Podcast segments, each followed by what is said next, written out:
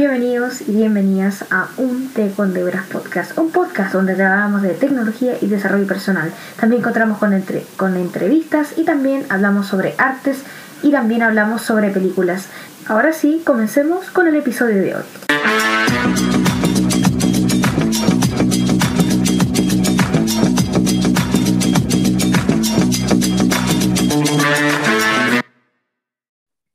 Hola a todos, hola a todas, bienvenidos a un Té con Debras podcast de nuevo. Eh, hemos vuelto eh, después de tu tiempo, eh, bueno, tampoco tanto, unas dos semanitas estuvimos fuera de esto y quería, esperando que se encuentren muy bien junto a sus familias, estén cuidándose de este virus horrible.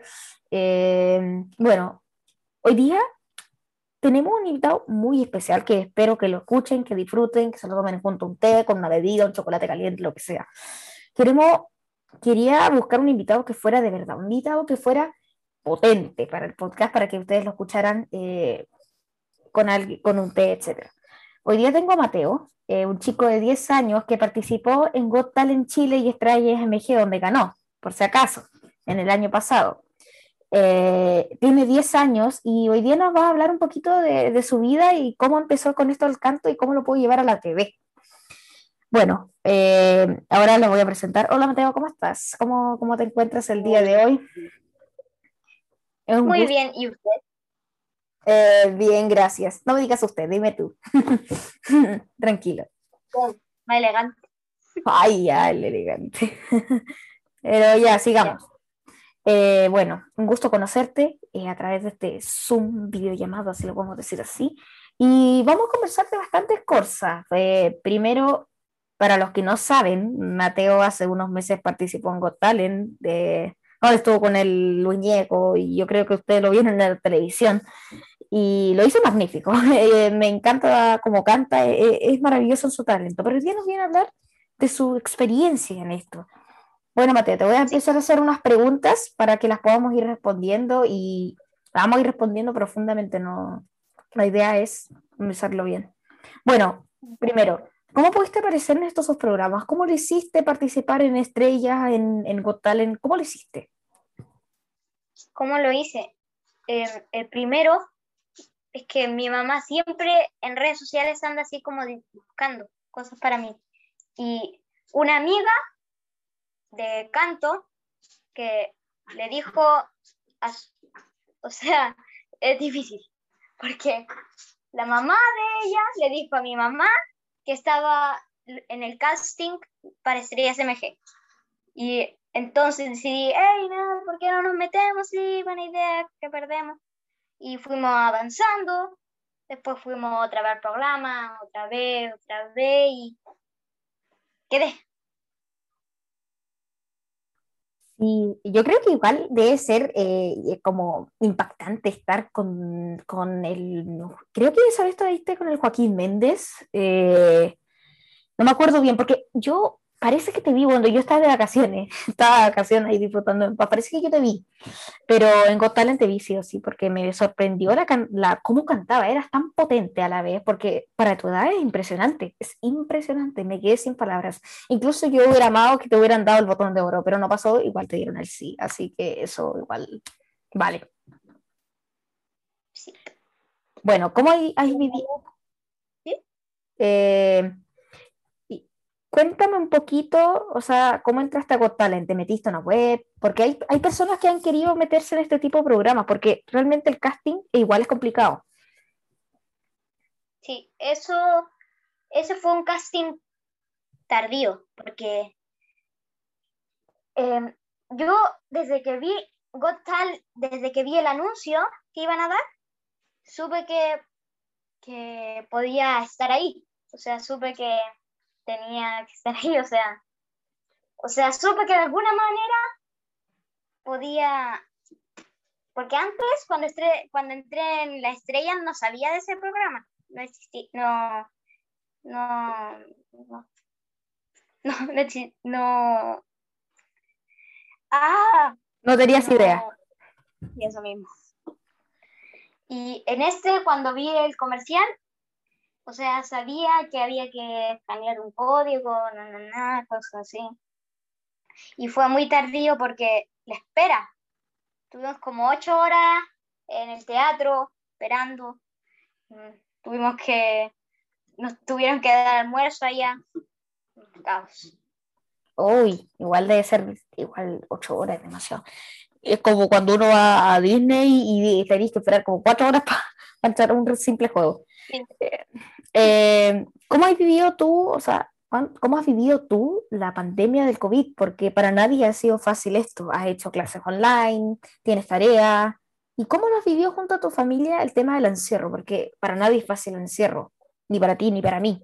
Porque nosotros nos encanta salir más acá en Santiago, porque acá, por lo que yo sé, tú estás en el campo, entonces es un poquito más liberal, pero acá en Santiago la cosa es complicada porque estamos en una ciudad, está todo encerrado, yo vivo en departamento, entonces las cosas se van complicando. Mm, ya. Sí, eh, ¿cómo lo he vivido acá?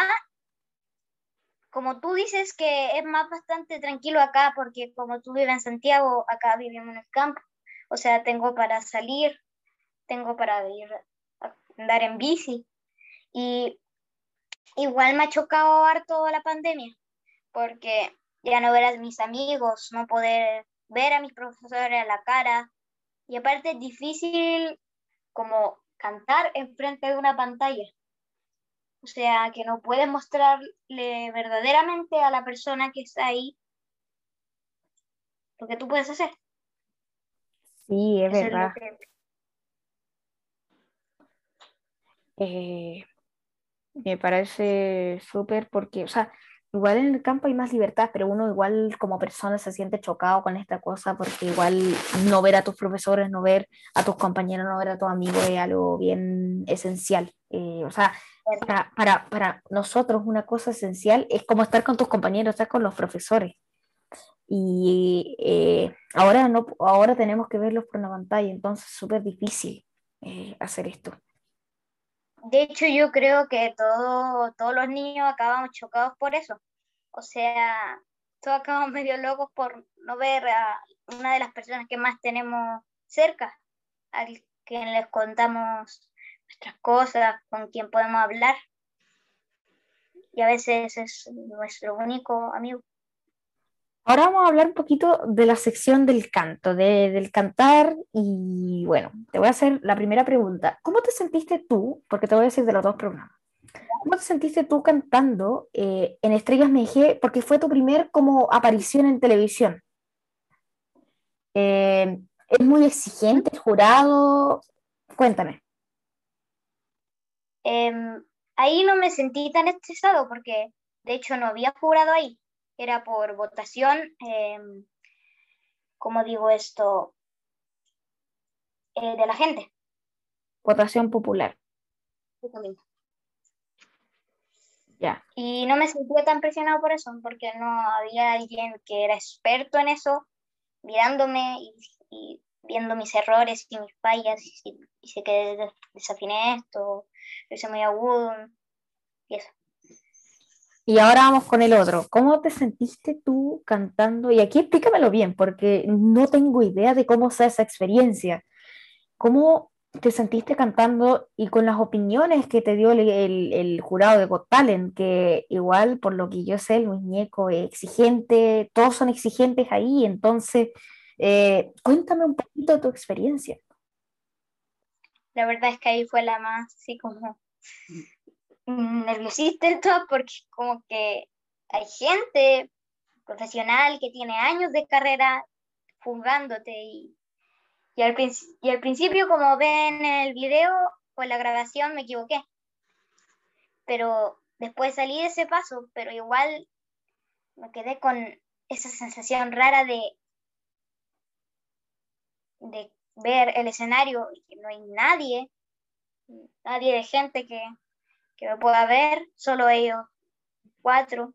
Y eso me chocó también. Y también el Luis Ñeco ese, em, él fue el que más me daba como miedo.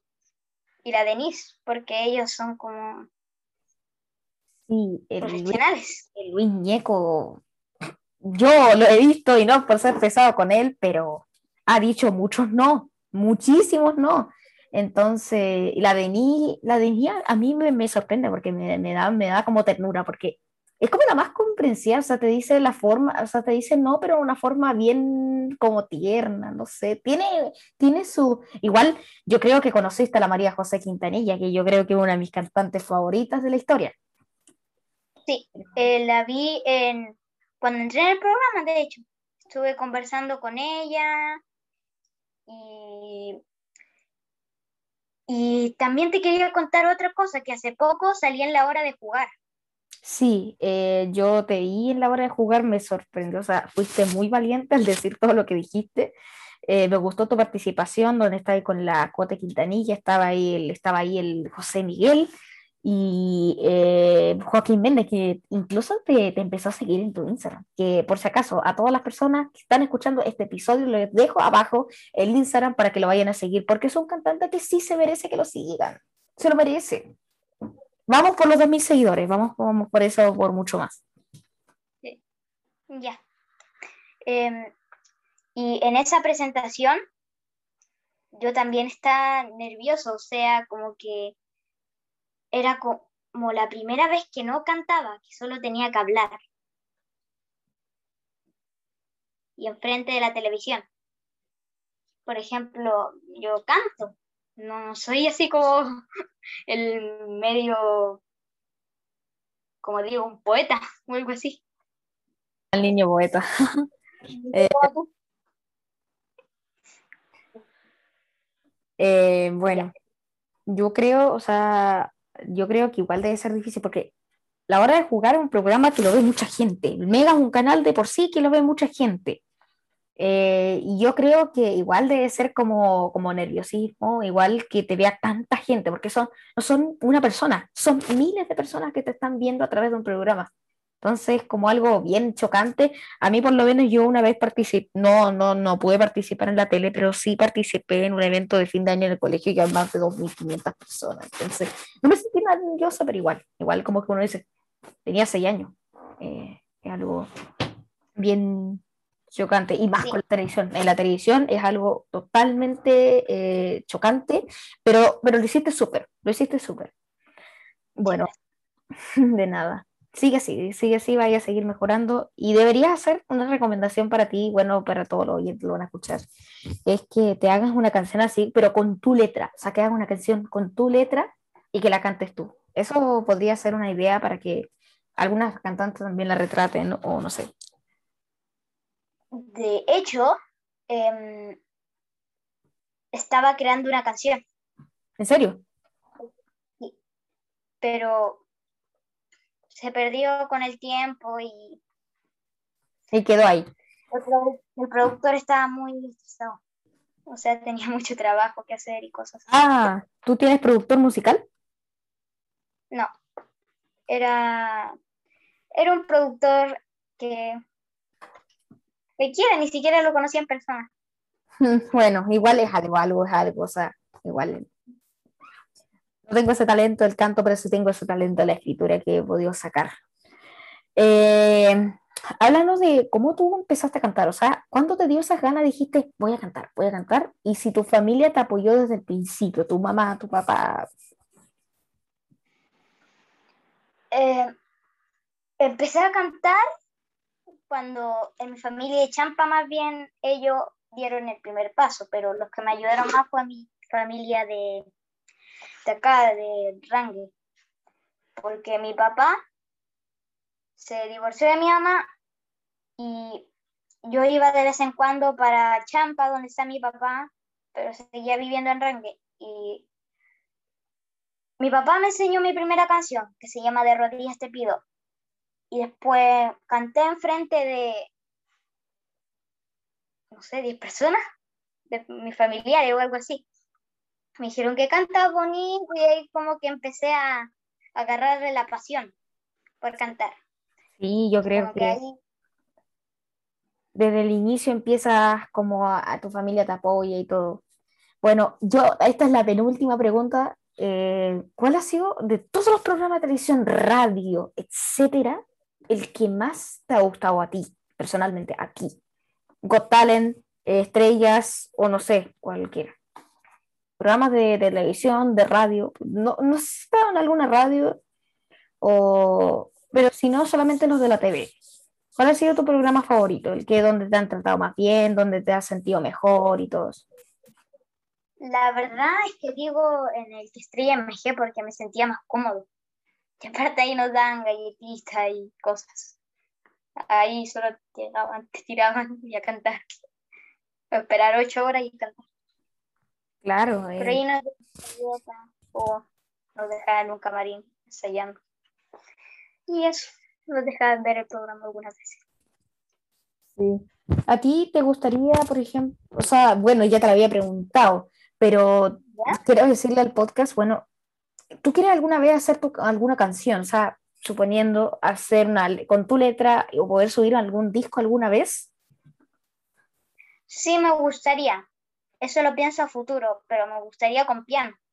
Porque ahora estoy aprendiendo a tocar piano, tengo clases, pero aún estoy casi nada avanzado, así que voy a esperar como un año, dos, y ahí voy a ver y, y empezar, si es que Dios quiere que, que haga mi disco o que haga una canción con mi propia letra.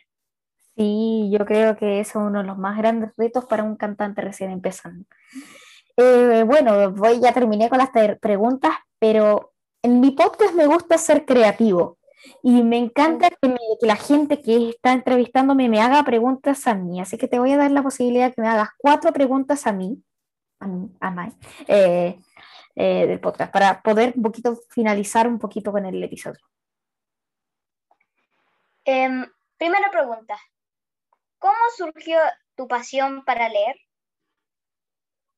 Siempre mi mamá desde pequeñito me, incitó a leer. Cuando yo era chiquitito ella me leía cuentos, me leía cuentos, me leía cuentos, me leía cuentos. Después, eh, después cuando ya empecé a leer libros de colegio, me, me, gusta, me, como que dije, ya voy a leer, voy a leer, voy a leer. Y, y, me encanta leer hasta los días de hoy. Incluso tengo una colección de libros ahí. Entonces, yo creo que vino de eso, de mi mamá, vino principalmente de que empezara desde chiquitito a leer. Segunda pregunta. Em, ¿Cuál es tu escritor favorito? Eh, mi escritor favorito, eh, Jeff Kinney. Es el de Diario de Me encanta. Me encantan sus libros maravillosos y aparte de mí. O sea, igual es como yo. El mejor, pero bueno. Eh, tercera. Em, tu libro. Sí. ¿Qué te inspiró a hacerlo? Mi libro. ¿De qué se trata? Bueno, te cuento un poquito de qué se trata mi libro, que por si acaso, espera, a ver si lo puedo desenfocar un poco el fondo. Mm, este, este, este es mi libro, aquí está. Eh, mi libro trata principalmente de que eh, yo, persona, yo hace unos años eh, sufrí bullying en el colegio. Un bullying bien feo, donde me mal... No, no, o sea, no fue bullying físico, fue mucho bullying de parte psicológica. Me decían garabatos, que era raro, que era el peor, que bla, bla, bla. El libro trata principalmente de eso, de cómo poder superar eso, porque yo ya lo superé, yo fui terapeuta, yo y todo gracias a mi mamá, porque mi mamá era la que me llevaba, la, mi mamá era la que me, me, apoyaba, la mi mamá era la que tenía que sacarse todos los cachos en las reuniones porque yo igual me portaba mal. Pero sí, eso de eso trata el libro. Y para todos los que quieren comprarlo vale 9.900 con envío gratis y con autografía. O sea, es un, apoyo grande para mí porque soy un escritor que recién tiene un libro, entonces me falta mucho para avanzar. Mm entiendo. Ya, ¿te puedo hacer otra pregunta? Si tú quieres, son cinco. Ah, cierto, se me olvidó. Qué torpe. Tranquilo. Em, ya. Cuarta pregunta. Hablemos sobre tu historia de bullying. Que, ¿Tú llegaste a una escuela o más bien te hacían desde que, desde hace años? Cuando yo llegué al colegio, ahí cuando me empezaron a hacer bullying. Eh, ahí como que al principio, el primer día, imagínate, no, no tenía amigos, no, no, nadie me saludaba, nadie, nada, nada. Y después, bueno, pasaron los años, después tuve unos problemas muy feos, tuve un tiempo muy mal donde, te voy a, me da vergüenza decirlo, pero estaba muy mal, muy mal personalmente, o sea. Pero, Casi todos hemos mal alguna vez. Sí, no, incluso una vez golpeé las mesas, no, fue terrible ese tiempo. Y claro, mi mamá me dijo, ya, necesitas ayuda psicológica. Entonces mi mamá me llevó a una psicóloga que incluso mi libro fue mencionado por, la, por ella misma, que la quiero muchísimo, ella la, la, la aprecio, la quiero muchísimo a la señora Neva. Ella es historia también tiene ya trayectoria y incluso ella me mencionó en la revista, ya no sé si la conoces, del, del diario El Mercurio. Ah, sí, la conozco. No, eh, eh, ahí aparecí, me mencionó a mí el libro también, entonces me sentí muy contento, pero ese fue cuando me convenció, cuando llegué al colegio me comenzaron a hacer bullying y terminó hace como unos tres años aproximadamente.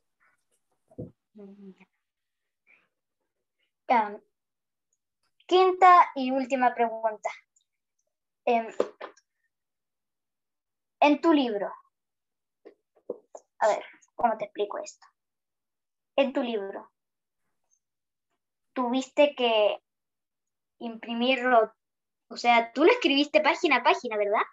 Sí, página a página. ¿Y cómo es ese proceso? Eh, ya, te explico. Yo no lo hice vía editorial porque en Chile, lamentablemente en este país, eh, el costo de impresión de un libro es carísimo. No puedes, eh, te cobran IVA, no ganas nada, es terrible, no. No, para un escritor principiante no vale la pena. Yo lo hice a la vía autobiográfica. ¿Qué es esto? Que yo publico el libro en una página, Amazon, eh, una página que hice yo. O, sea, mm, o tú puedes crear una editorial, eh, yo no lo hice en ese caso, pero el, el proceso es escribir, primero pensar en lo que vas a escribir, escribir el libro, que tu mamá lo revise, porque ella me lo revisó cinco veces, cinco veces, de que lo hiciera bien. Después eh, ajustar las medidas del libro y después subirlo a alguna página. En mi caso lo hice en autoreseditores.com, que es una página de Colombia donde puedes vender tus libros internacionalmente. Y ahí lo hice y yo mandaba a imprimir y los vendía acá, o también había gente que me lo compraba desde allá. Incluso tenía visitas desde Nueva York y cosas así. Qué bacán. ¿Y te puedo hacer una última pregunta? Ya, dímelo. Es que me llena mucha curiosidad porque ¿Cuántas páginas tiene tu libro? O sea, una pregunta medio tonta. Eh, el, tiene como cincuenta y tanto, ¿no? no debe tener más que eso. 50, creo que 53. A mí me cuesta escribir dos hojas, tres. Sí, no, igual es, de, igual es sacrificante escribir tanto, pero la pasas bien y igual me ha ido viendo en el libro. Pero gracias por preguntar. Bueno, entonces terminamos con tus preguntas y quería decirles a todos que vayan a seguir a Mateo en su Instagram y que debería, parece que tienes YouTube, Mateo López lo pueden encontrar en YouTube, creo. Sí, pero casi nadie me apoya. No, ahí casi nadie te apoya, pero en Instagram lo pueden encontrar como Mateo López AC, ahí les dejo ese usuario abajo. Les quería decir que antes de terminar esta entrevista, quiero decirles gracias por el apoyo porque me mandaron un montón de emails, por qué me había ido, si estaba bien, Muchas gracias a todos. Y eso ha sido todo para el episodio de hoy. Este episodio ha sido uno de mis favoritos, de que por primera vez conversó con una persona como un cantante que igual ya tiene su, su, fama hecha. Además les sirvió a todos para poder relajarse esta tarde, noche, donde me vean mañana, lo que sea, porque esto es internacional. Y espero que tú lo hayas disfrutado junto a un té, chocolate caliente o un café. Gracias, Mateo, en serio, por tomarte este tiempo para poder conversar y charlar conmigo. Eh, y bueno, los dejamos, los vamos dejando, cuídense mucho porque esto ya está terminando. Cuídense mucho, quédense en casa si están en fase 1 porque de esta vamos a salir todos. Cuídense mucho. Chao, chao. Chao.